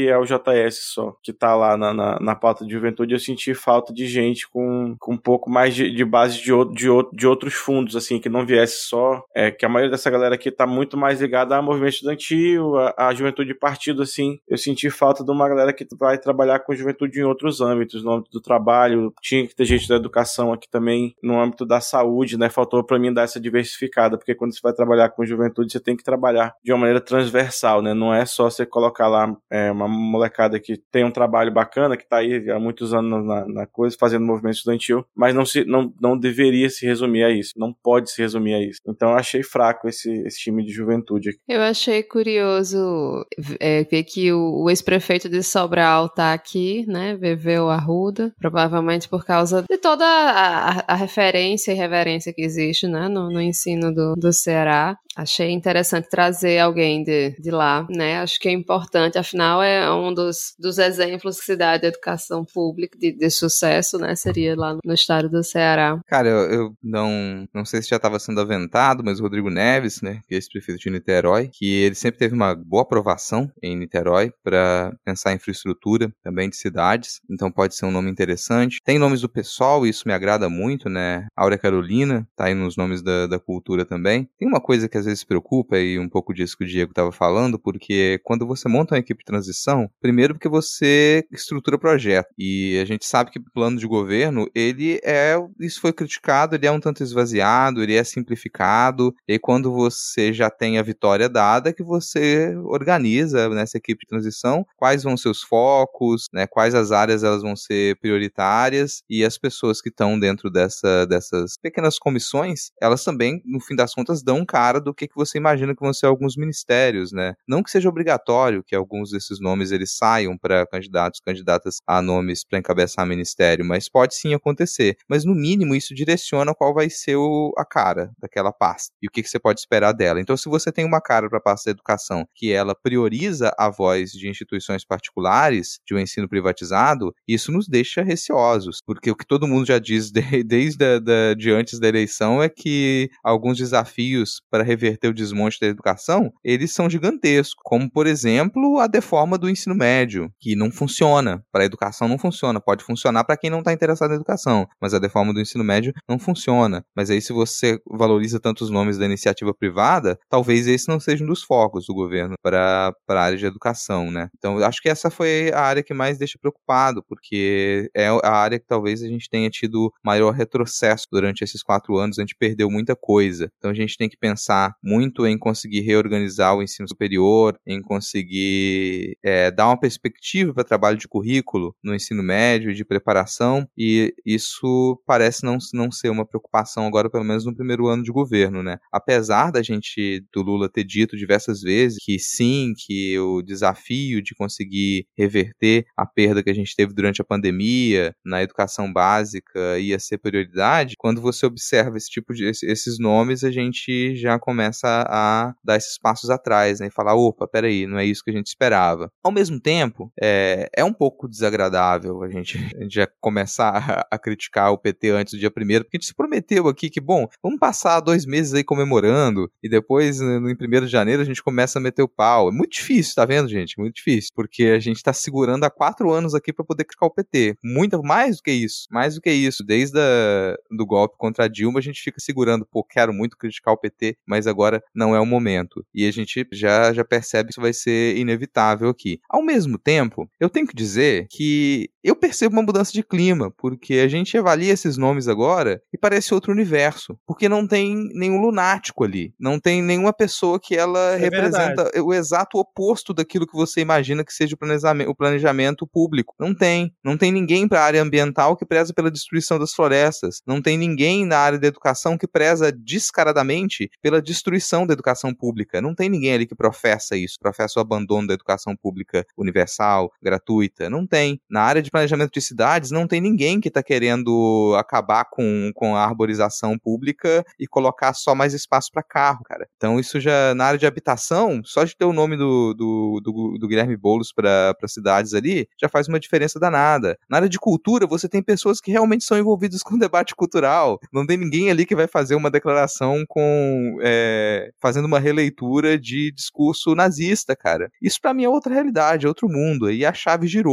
Agora a gente começa a fazer críticas que elas são baseadas na realidade. A gente vai ter um governo que ele pode ser criticado dentro daquilo que você espera que um governo faça. E não no exato oposto. Você criticar um governo porque ele é incapaz de fazer qualquer coisa que você espera que um governo deva fazer. Então, no mínimo, eu me sinto mais tranquilo. Eu me sinto mais tranquilo porque é inevitável. A gente passou por uma pelo Vale da Sombra da Morte e agora a gente começa a, a enxergar um pouco de luz ali, a tatear coisas mais sólidas, a gente começa a ter um pouco mais de consistência de falar, estamos lidando com política pública e isso pode ser criticado com o um mínimo de lógica. E é isso que eu espero que a gente faça. Já está fazendo agora e mais a partir do dia primeiro, porque se o foco que for dado para a educação for esse, da educação privada, e não resolver o, o desmonte da educação pública que ele foi feito, temos um problema enorme, temos um problema grande. E a gente já vai, já, tá, já tem que discutir orçamento, porque os cortes na educação eles foram absurdos. E a gente tem que ter um investimento muito grande na educação pública já no primeiro ano de governo. Do contrário, isso não se resolve. E se a gente for necessitar exclusivamente da boa vontade da iniciativa privada para poder resolver esse problemão da educação, a gente está muito fodido. É muito fodido. Mas de início, eu até que a maior parte desses nomes, eles, eu acho que eles não são para ser comemorados, mas eles não, não são tão negativos assim como poderia parecer no primeiro momento, né? Vamos esperar agora para ver o que sai de cada uma dessas pequenas comissões que vai dar a cara dessas pautas, vai dar a cara dos ministérios. E não sei se vocês querem comentar mais alguma coisa, senão eu já puxaria para o último tópico. Rapidinho, Rodrigo, você falando de alguns nomes, só uma observação que alguns dos nomes cotados para o secretariado do Tarcísio em São Paulo são Ricardo Salles para secretário de Meio Ambiente e Mário Frias para secretário de Cultura. Lembrando que os dois foram eleitos deputados federais, né? então fica só essa observação aqui, nada confirmado, mas estão sendo cotados. Eu, honestamente, dada a situação, é, eu até prefiro que um Ricardo Salles da vida ele vá lá assumir uma pasta em São Paulo, que o Mário Frias ele vá assumir a pasta de cultura em São Paulo, é, primeiro porque tá aí, gente, é isso que vocês em São Paulo vocês fizeram com vocês mesmos. Então vocês es escolheram isso. E esse pessoal, estando em São Paulo, não enche o raio da paciência em Brasília, porque eu prefiro o Ricardo Salles destruir, tentando destruir o meio ambiente em São Paulo do que o Ricardo Salles atrapalhando na Câmara dos Deputados. Eu prefiro o Mário, eu não, eu não vou ter que ouvir discurso do Mário Frias toda semana se ele for o secretário pela destruição do meio ambiente de São Paulo. Agora, se ele estiver na Câmara dos Deputados, toda semana eu vou ter que ouvir um discurso desgraçado. Então, para mim, isso é até uma notícia positiva. Não é para São Paulo positivo, para mim é. ai, ai. Você ia puxar o último tópico Rodrigo. Lula na COP27, acho que a gente comentou aqui, né? O Lula, assim que foi eleito, já foi convidado pelo organizador do evento, né? Lá no Egito, e foi para a COP, chegou lá, acho que foi ontem, dia que a gente está gravando. Ainda não discursou no evento, ele vai fazer isso amanhã, na, na quarta-feira. A gente está gravando aqui na terça-feira, mas ele já teve, por exemplo, um encontro hoje com um enviado especial né, dos Estados Unidos, né? O John Kerry teve um encontro também com um representante lá da China. E eu estava vendo outro dia na Globo News que ele teve tanto convite para reuniões bilaterais que ele teve que não aceitar alguns, porque era, não ia caber tudo na agenda. Então, o Lula está lá na COP de 27, ainda não sabe se ele vai discursar na área principal lá da, do evento em alguma área, né, no, no palco principal, vamos dizer assim, mas está lá. Inclusive, é curioso que eu estava vendo aqui que o Celso Amorim não foi com ele nessa, nessa viagem, porque ele está se recuperando de uma cirurgia, e aí quem está auxiliando ele é o Celso Patriota, né, que foi um ex-ministro do governo Dilma, tá como embaixador do Brasil no Egito, indicado para o cargo aí pelo Bolsonaro, ele que está assessorando o Lula, parece, nas, nas reuniões. Mas já em, botando aqui no bolo, teve a polêmica que foi o Lula ter pego carona no jatinho aí do, do dono da Qualicorp para poder ir para esse evento. Muita gente criticando que ah, começou mal, o PT que tinha que ter pago esse voo, ou poderia ter ido no barco a vela da Greta para não ficar queimando combustível. Então, assim, ele foi. Como é que é o nome do empresário? Aqui, ó, José Seripieri Júnior, né? Que é o dono da Qualicorp, né? Qualicorp? Acho que é Qualicorp, né? E ao mesmo tempo se divulgou uma notícia que o PT recebeu durante a campanha do Lula um repasse justamente de 600 mil reais desse empresário, né? Que deu essa carona pro Lula. E aí a Malu Gaspar, na sua coluna, divulgou assim: ó, Lula no Egito, relatório do TSE vê irregularidade grave em doação de dono de jato ao PT. Partido informou ao tribunal repasse de 660 mil de empresários somente após o primeiro turno, descumprindo um prazo. Legenda nega a pretensão de sonegar a informação. Segundo aqui o relatório, era para o PT ter informado isso três dias depois de ter recebido dinheiro, que é o padrão né, dentro das normas do TSE, e o PT apresentou essa doação ali no sistema seis dias depois, que foi exatamente após o primeiro turno, né, e tem muita gente falando que pode ter sido para é, mascarar, para não vir como notícia ainda no primeiro turno, que eu acho que é uma bobagem, mas nesse momento a gente tem o Lula totalmente o oposto do que o Bolsonaro foi nos eventos internacionais, né, com, faltando espaço na agenda, na, na agenda, e ao mesmo tempo a gente já tem a boa e velha imprensa voltando aí com as manchetes sensacionalistas, mesmo que a notícia não seja tanta coisa assim. Eu quero agora o comentário de vocês sobre todo esse rolê do Lula no Egito, com carona e tudo mais. Sobre a carona, rapidinho, assim, não dava para ele ir de, de, avião comercial, porque ele ia ter que passar 11 horas de conexão em Congonhas e mais 5 em Brasília, entendeu? Todo voo no Brasil atualmente é esse, então teria que ter outro jeito. Aí o cara pega uma o cara já ia para lá, entendeu? Já ia para lá, o que, que custa pegar uma carona? O pessoal também é muito fresco. Ah.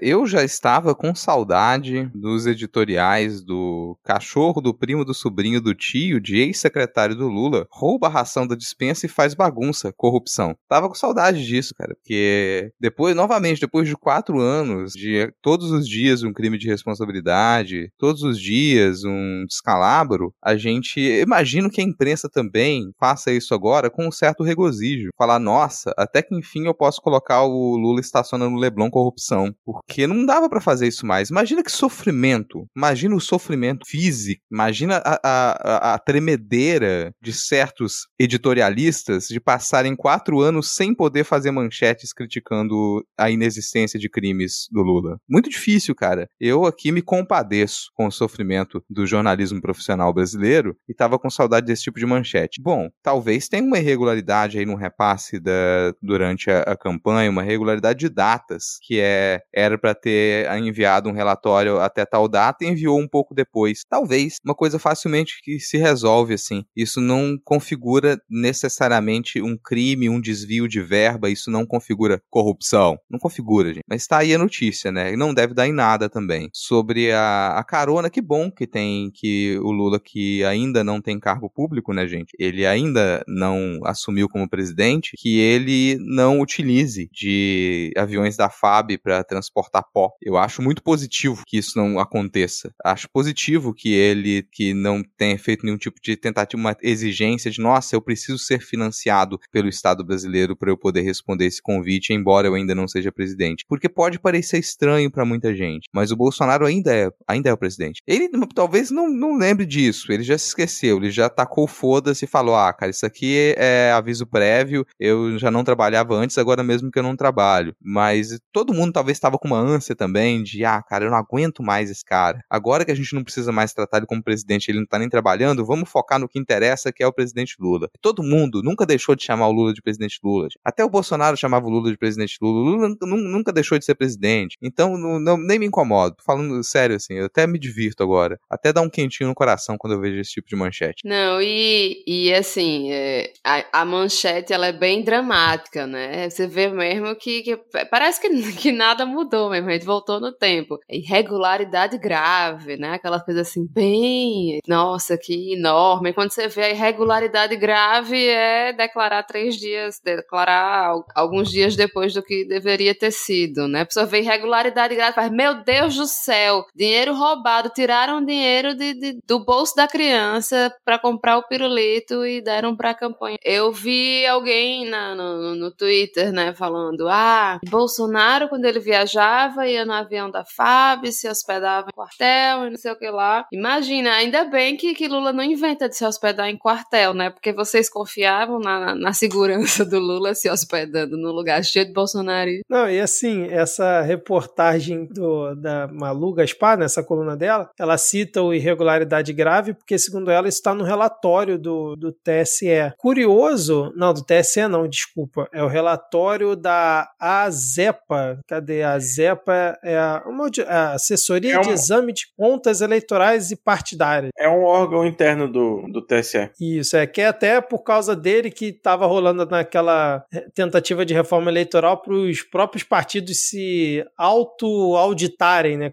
Eles mesmos contratarem uma equipe. Auto-auditarem-se a si mesmos. Isso, é, exatamente. Que eles dizem que, que ela, ela é muito é, rigorosa e tal. Mas, assim, por mais que esteja no relatório do TSE, né, dizendo que é uma irregularidade grave, porque deve ter alguma classificação lá, né, que, tipo, ah, é, apontar o recebimento de verba depois do prazo é uma irregularidade grave. Pode ser que tenha essa classificação. Do jeito que é noticiado, para quem só lê a manchete, realmente acha que foi uma coisa muito absurda. E não, o PT realmente declarou que recebeu o, valor, né? Não tá escondido, não foi depois da eleição. Ah, falaram, ah, mas foi um dia depois do, do primeiro turno. Mas, cara, isso não ia mudar em nada o resultado do primeiro turno, né? O Bolsonaro não ia ganhar no primeiro turno caso divulgassem isso. Então, poderia ser muito pior exa- exatamente pro segundo turno, uma divulgação dessa que ninguém nem comentou. Então, assim, realmente eu achei um exagero usar isso na, na manchete, mas como diz o Rodrigo, eu tava, eu tava com saudades é, desse tipo de, de manchete. Em relação à carona do Jatinho, também acho que, a princípio, não tem nada demais. Se realmente tiver algo demais, que, que isso seja noticiado depois, né? Ah, não, foi troca de favor, sei lá o que. Enfim. É, antes da gente Não, ir pra mas, dicas- mas normalmente uma carona é uma troca de favores mesmo. não, troca de favor. Não, troca de favor por algo escuso, vamos dizer assim, né? Obviamente é, É. é- é um favor que está pegar Mas carona. esse cara, aí, esse cara aí é um daqueles ricaços que doa pra campanha de todo mundo.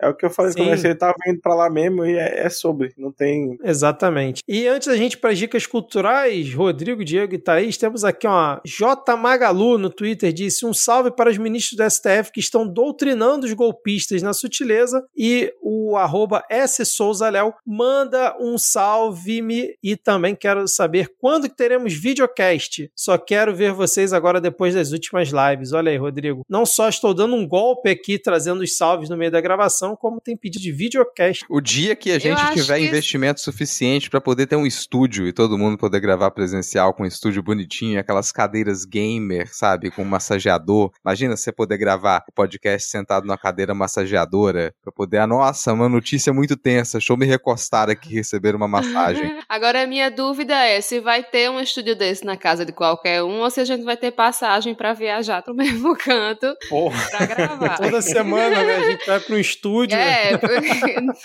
eu não boto tem fé. ninguém que more na mesma idade. É, exatamente, cara. Cada um A de um gente se canto. encontra todo mundo em Brasília, que é É. Bom, quem, vamos tem, então quem, pra quem gente. mora na mesma cidade é Ana e, e Tupá, e eu já encontrei as duas e as duas não se encontraram ainda, pra você ver como é que é as coisas. É, é. Vamos então agora para as dicas culturais, encerrando aqui o episódio. Deixa eu começar, vou indicar a série documental que tem na Globoplay, né, original Globoplay, que é Doutor Castor. São quatro episódios, eu já maratonei aqui nesses últimos dias aqui desse feriadão, que conta a história de Castor de Andrade, para quem não conhece, é uma figura lendária, eu diria aqui do, do Rio de Janeiro. E assim, para quem é do Rio, é muito interessante para poder assistir, até mesmo lembrar de algumas coisas, né? Para quem já é mais velho ou para quem é mais novo e não, não sabe quem foi Castor de Andrade, reconhecer algumas coisas ali naquela história. E para quem é de fora do Rio, cara, eu recomendo demais, porque é a série que eu acho que melhor sintetiza até hoje que eu já tenho assistido o Rio de Janeiro em todos os níveis. No nível da malandragem, no nível da bagunça que é esse estado, a relação do carioca com futebol, com carnaval. Então, assim, pegando como é, personagem principal, o Castor de Andrade. Pra quem não conhece, era o grande chefão do jogo do bicho aqui no, no Rio de Janeiro nos anos 80, 90, até antes, né? 70 ele já estava aí. Então, assim, conta muito bem a história que é a bagunça que é o Rio de Janeiro através da vida de Castor de Andrade. Recomendo demais, principalmente para quem é de fora do Rio de Janeiro e não tá imerso né, nesse ambiente que a gente vive aqui. Muito boa a série, cara, muito boa mesmo. Cara, eu vou recomendar primeiro atravessar a Ponte Rio-Niterói de barquinho. Então, se você tá aí, né, pela região metropolitana do Rio, eu acho que é uma programação cultural interessante que representa muito o Rio de Janeiro também. Se e vou levar deixar uma aqui. carninha passar, né? Pô, cara, descer, porque assim, Ponte de Niterói, o pessoal já desce de helicóptero, né? Agora já, já para de Caraca, é barco verdade, também. cara, o Witzel, né? Puta merda. Desculpa te recordar essa imagem, Vitor, foi mal. Mas vou deixar aqui minha recomendação de podcast dessa semana, um podcast chamado Pelas Barbas de Verne, que é um podcast sobre ficção científica. Então, um podcast sobre história da ficção científica, principalmente nos episódios lançados até agora. Então, vou deixar linkado aqui para o link para o podcast Addict, mas tem lá o botãozinho para você pegar o feed RSS e provavelmente está no, no Spotify também. Então, se você usa Spotify procure o Pelas Barbas de Verne, do George D'Araújo, que tá bem bacana aqui para quem quer conhecer um pouco mais sobre a história da ficção Eu vou trazer aqui, depois de muito tempo, aquela nossa série de capirotagem adolescente, que não pode faltar. Estreou aí a segunda temporada da Freira Guerreira, Warrior Nun, naquele serviço de streaming lá. E, e- e- então corre lá pra ver. É, é, Freira Guerreira, cara, o que mais que eu tenho que dizer? É isso. Eu